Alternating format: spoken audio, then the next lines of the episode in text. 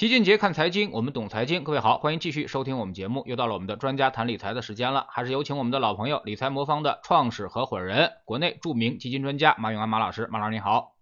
肖老师好，大家好，我是理财魔方马永安。阿里呢，这个前不久发布了这个 Q 三的财报啊，净利润同比这个下降了百分之三十九，没有达到这个市场的预期，而导致了这个股价下跌啊。那么本来中概股呢，好像今年就比较遭殃啊。那么各个财报发布完之后啊，又是一波普跌啊。马老师怎么看中概股？您觉得还有未来吗？呃，中概股呢，其实主要代表的呢是互联网领域啊，这个一直以来呢，它有两个优势，一个呢叫不可或缺性，一个呢叫高成长性。现在呢，不可或缺这个逻辑呢，它没有变，因为咱们的生活呢离不开互联网。但是反垄断之后呢，这些互联网巨头提供的服务呢，它变得不是像像原来那样无可替代了。因为腾讯呢，因为有微信啊，有 QQ 的基本盘，这个呢还算是比较安全的。但是阿里的流量呢，它被拼多多啊、抖音啊在瓜分的就比较多，而且呃再加上这个反垄断本身呢，它就在推推动更多的竞争对手进来，所以像阿里的竞争对手像京东。反垄断之后呢，它就分走了大批的流量，所以呃，这 Q 三的这个财报啊，这个数据呢有问题啊，这个可以想象得到。所以高成长的这点呢，其实对很多互联网企业来说呢，可能它不再具备了，因为本身这个互联网呢，它的渗透率已经基本就到顶了。呃，咱们的网民呢说，二零二零年的时候已经有九点八亿人，呃，普及率呢已经超过百分之七十，所以它从一个增量市场变成存量市场，这个东西呢，它是一个嗯必然要经历的过程，所以。那当然，未来呢，可能互联网巨头呢，要么说借助现在说的元宇宙啊，或者别的什么途径转型成功，要么呢开拓海外市场，否则的话，那么它的这个增量变成存量，这就是一个必然的结果。所以我觉得这是呃中概股面临着，哎，今年面临这个一个比较大的这个难题的原因啊，就是说呃监管的这个靴子、反垄断的这个压力，其实本质上它都是这个问题的一个延续而已。呃，这个如果以前呢，在高速成长阶段，在普及率不够高的情况下，其实这些东西呢都都谈不上，因为还在高速发展过程中嘛。而在现在的这个节骨眼上呢，推出来这样的反垄断监管的加强，包括网络安全加强的这些措施，本质上也是说，行业呢高成长时代结束，存量时代来临之前呢，对它进行监管整顿的一个呃。就原因啊，这是，所以我觉得，呃，这是呃财报本身表现不好，同时受影响比较大的原因。另外，中概股很多公司呢，在美国、香港上市，它本身还受美股的影响也比较大。那美股呢，大家都知道，经历了这么长时间的上涨以后呢，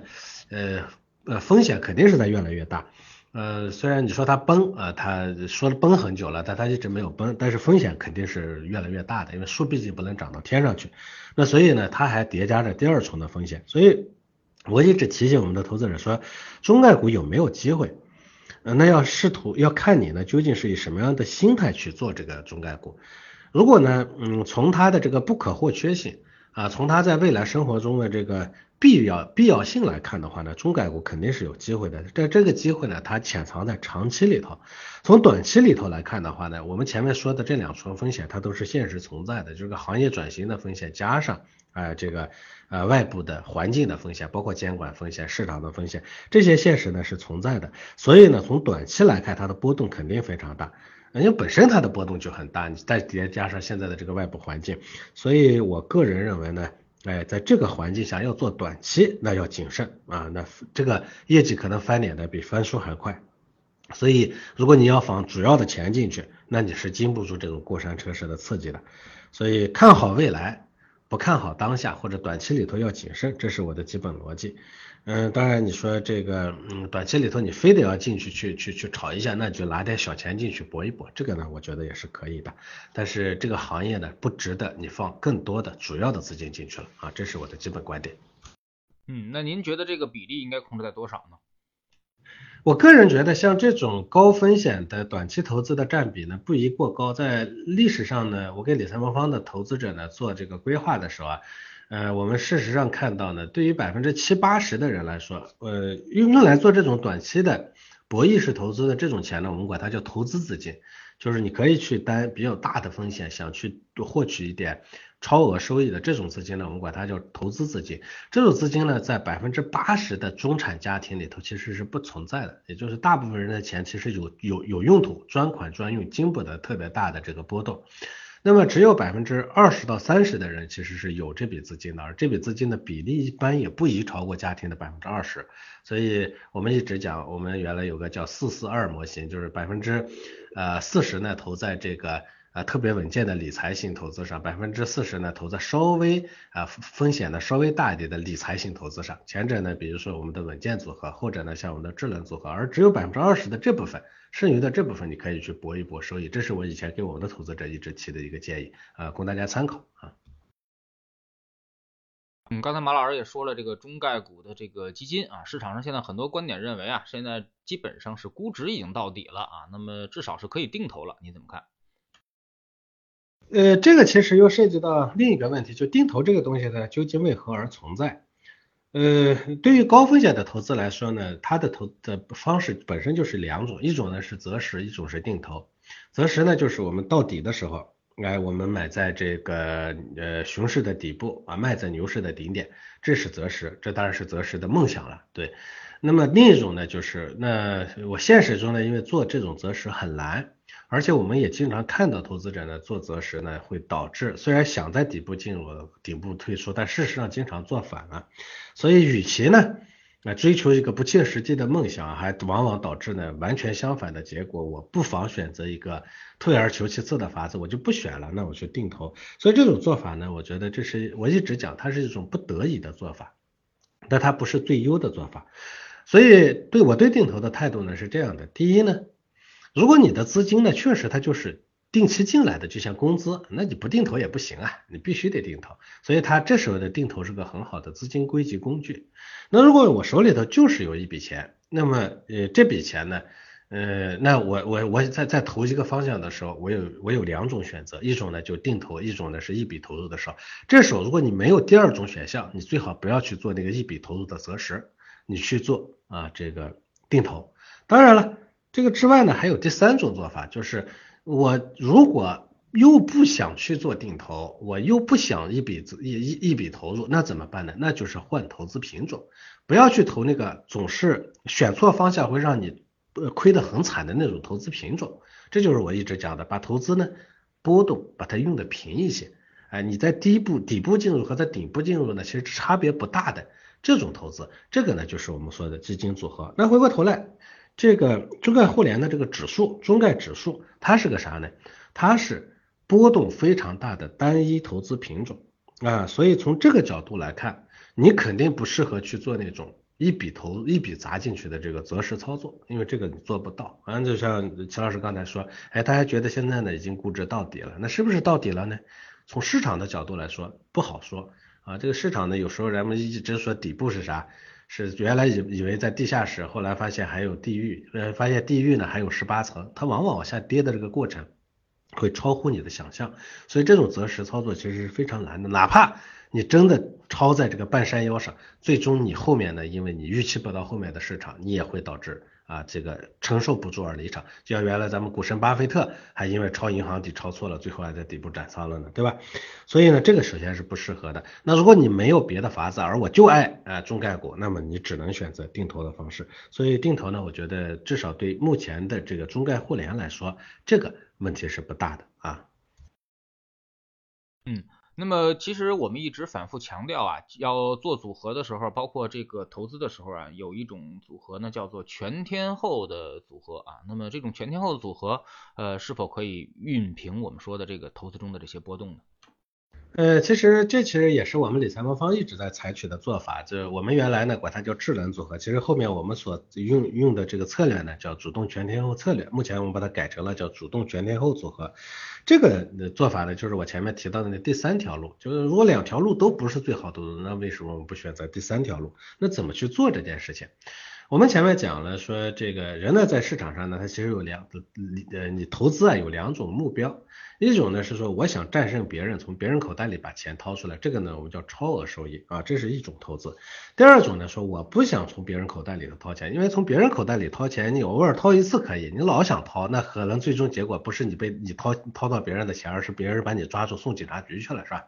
所以呢，那第二种方式是我想获取这个平均收益。那平均收益来自于哪里？比如说你投资股票，平均收益来自于企业的自然增长。你投资债券，哎，是平均收益来自于债券券的这个利率，对吧？你投资任何东西，它其实都大部分东西都是有在这个这个内在收益率的，是吧？内在收益率是啥？就是咱们前面说了，这个资产呢，像这个中概中概指数，它有个大的波动，但是你把那个大的波动把它连成一条趋势线，你会发现这条趋势线呢是斜的。把那些波动排除掉，你发现中间的这个趋势线，那个趋势线其实就是内在收益。好的行业呢，内在收益高；差的行业内在收益低。好的投资品种内在收益高，差的品种内在收益低。还有个特点就是波动越大的这种资产，往往最后那个中间的斜线越高。哎，这个叫内在收益。但是这个内在收益呢，它不好拿，为啥呢？要拿到这个内在收益，你就得把一个资产呢稳稳的拿在手里头，穿越好几次波动，哎，那个趋势线才能会连出来嘛，对不对？在这里头又涉及到第二个问题，就是很难，我们拿不住。定投呢，它的目标其实本质上也是追着那个趋势线去的，但是定投的这个过程，因为它没有完，没有办法把那个趋势线呢降到足够小。有啊，把那个波动降的足够小，尤其是越到后期，你投入的资金量越大的时候，那个波动呢会越来越大。所以呢，定投最后失败的主要原因也是因为你拿不住，它跟单一投资品种其实差不多。为什么我一直讲说百分之八啊百分之七十以上的定投最后会失败？不是这个想法不对，不是这个理念不对，是这个定投呢到后期资金量大的时候，市场一波动，大家就忍不住，跟一笔投进去是一样的。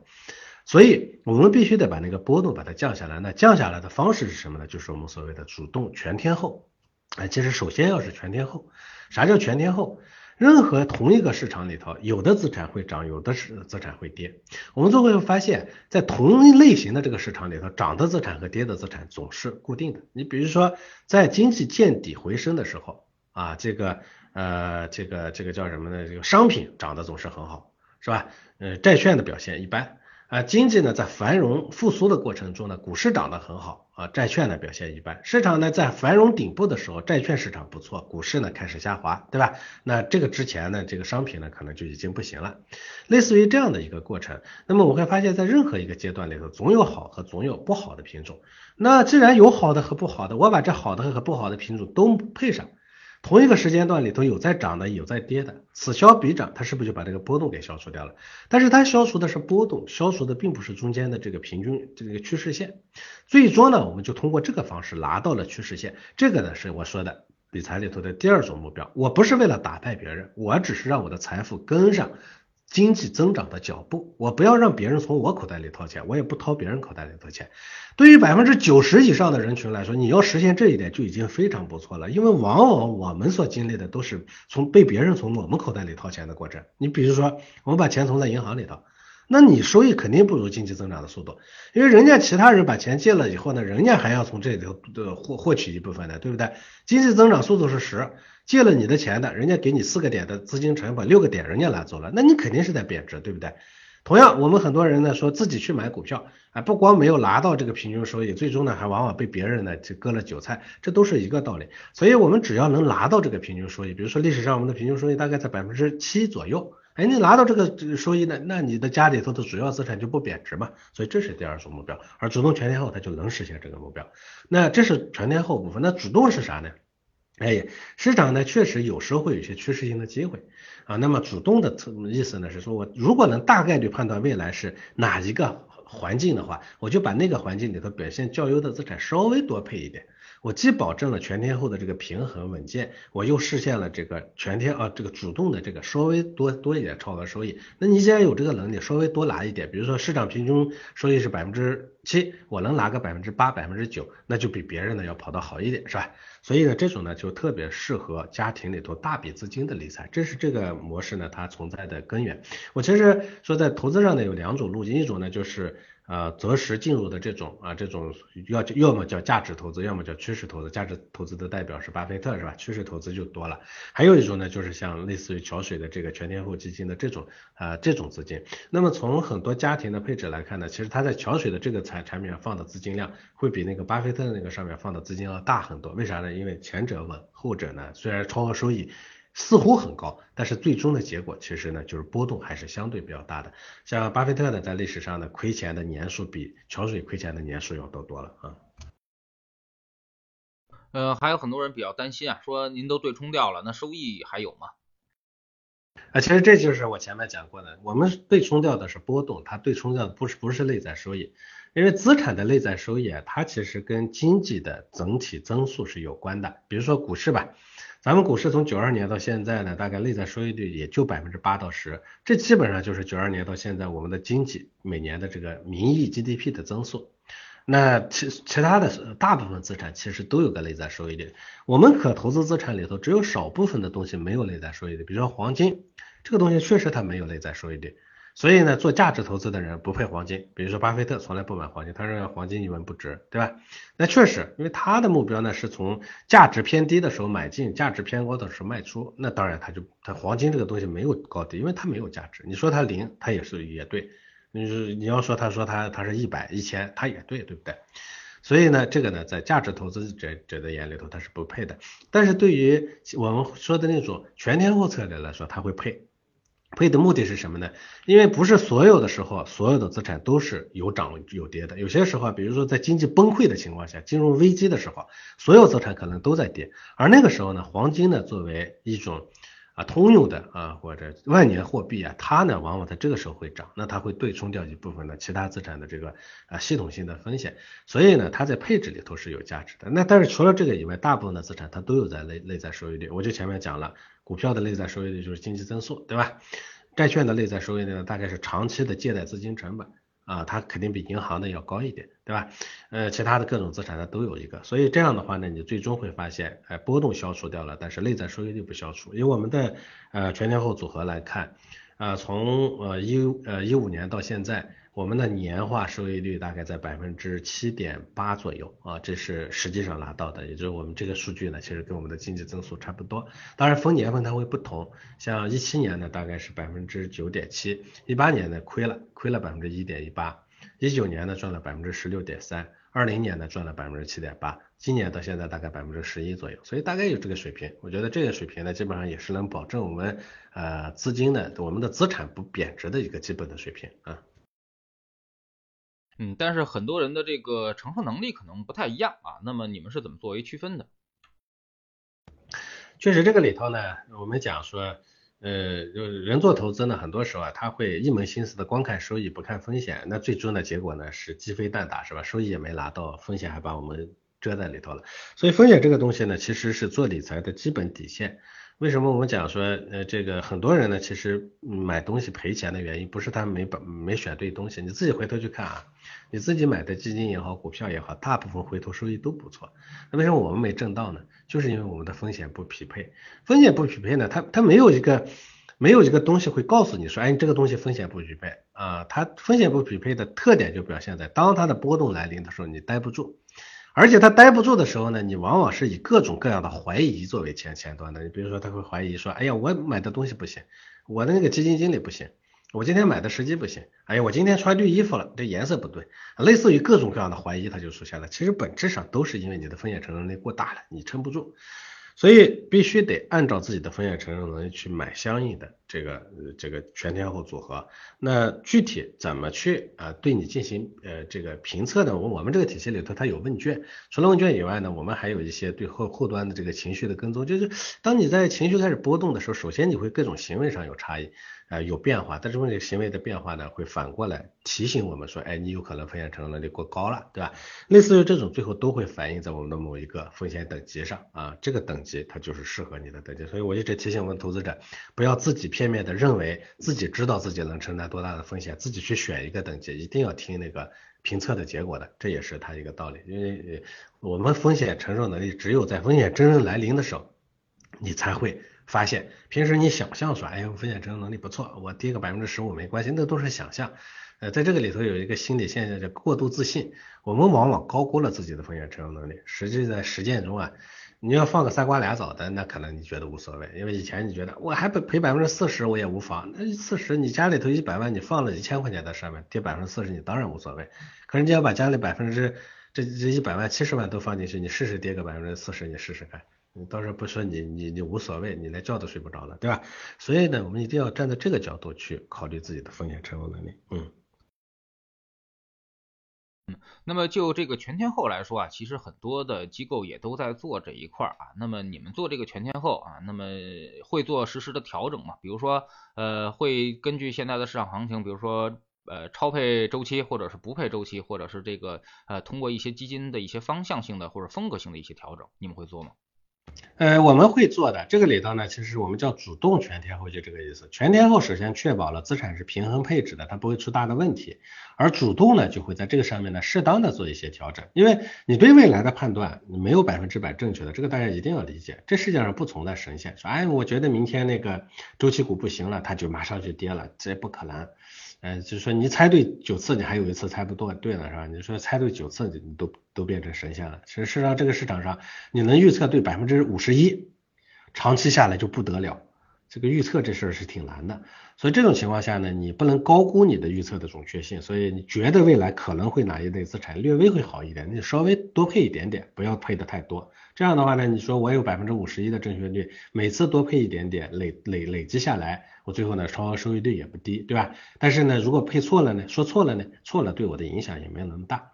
所以这是这个我们的所谓的主动的部分。此外呢，其实这个主动全天全天候策略在国内呢也有个比较大的问题，就是咱们国内的单一市场波动实在太大了。如果你简单的把风险配平呢，按照传统的做法，按照波动率，比如说 A 资产的波动率是百分之十，B 资产波动率百分之呃四十，那两个资产的比例呢，它就应该按前者呢应该配四，或者配一啊，前者配百分之二十呃百。配百分之八十或者配百分之十，这样的话呢，它两个资产的波动，因为百分之呃这个二十乘以百分之呃四啊等于百分之八十啊乘以百分之一嘛，对不对？这样的话它的配这个波动呢就把它配平了。但是在国内市场呢，我们的市场往往会出现平时波动率差不多，突然之间呢可能一下子就来一个特别大的亏损，而这个亏损呢，它会导致投资者呢承受不住。嗯，这个跑出市场，所以我们呢是叫极限安全的主动全天候策略，就我们的配置是基于最惨的那种情况来配的，我们要确保在那个情况下你的风险也是比较匹配的。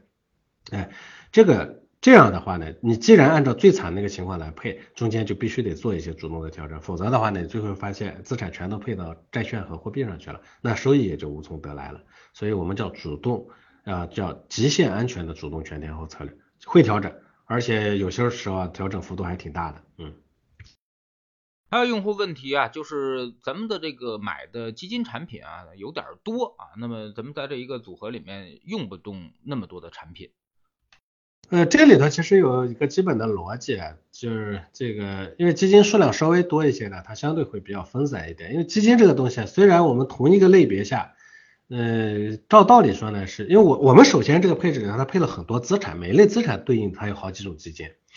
呃，这个每一个，比如说 A 股下面呢，我们又分了好几种细的这个资产，比如说大盘、小盘、成长，是吧？呃，这这个这个呢，它又又每一个下面呢又有几只基金，把不同的资产都配齐了，本身基金数量就会偏多。另外呢，为了确保这个交易的稳定，我们呢在每一个风格下呢，比如说 A 股下面的大盘股。哎，大盘股下面呢，我们可能还会再多配啊几只基金，不是说就光配一只就够了。为啥呢？因为基金有时候会有限购啊等等等，多配几只呢，这个基金不能买了，还可以买别的。另外呢，单一的基金万一有控制不到的地方出点问题，它也不会影响太大，对不对？所以分散是配置的呃有首要前提，你必须得分散的足够多。当然它会带来说，哎，我买的基金量不多，资金也不多，但是呢，我们买的基金数量多。在原来我们手工买基金的这种情况下，基金数量多很麻烦。现在呢，盯着基金的是我们的机器，管着它机器呃这个这个这个未来变动的也是我们的机器，机器它不在乎多少的，它都能关照得到。这种情况下呢，交易本身又是一键完成的，所以其实基金数量多少对你来说呢就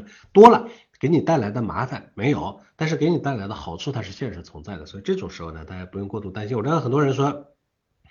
这个按照传统的基金组合理念呢，基金数量啊太多了，关关照不过来，所以一般说一个基金组合呢，七到八只基金就够了，这是传统的做法，在现在的技术手段面前，这些都不是问题，嗯。好，非常感谢马老师今天做客我们节目啊，也是跟我们聊了这个大家市场非常关心的啊，像中概互联的问题，像这个投资的问题啊。其实呢，呃，很多人都是按照现在的时间点啊去考虑未来的风险的啊，也就是说，在你没问题的时候，你觉得风险怎么着都没问题啊，我肯定能扛得住啊。但是其实，在绝大多数情况下，你并不是被市场给跌走的，而是被市场给吓走的啊。很多的时候，一旦出现了市场下跌的时候，大家的这个心态啊，往往会被一些恶性事件或者是一些消息啊给击溃啊，而不是被你那个跌幅所击溃。所以说呢，我们应该打出一些富裕来啊。你觉得你能够承担百分之三十的损失，但其实呢，估计也就百分之十五啊。所以说这应该打一个对折。呃，我们还是要控制住风险，把风险控制住，我们才能够持续的在市场中赚到钱。非常感谢马老师，再见。好的，再见。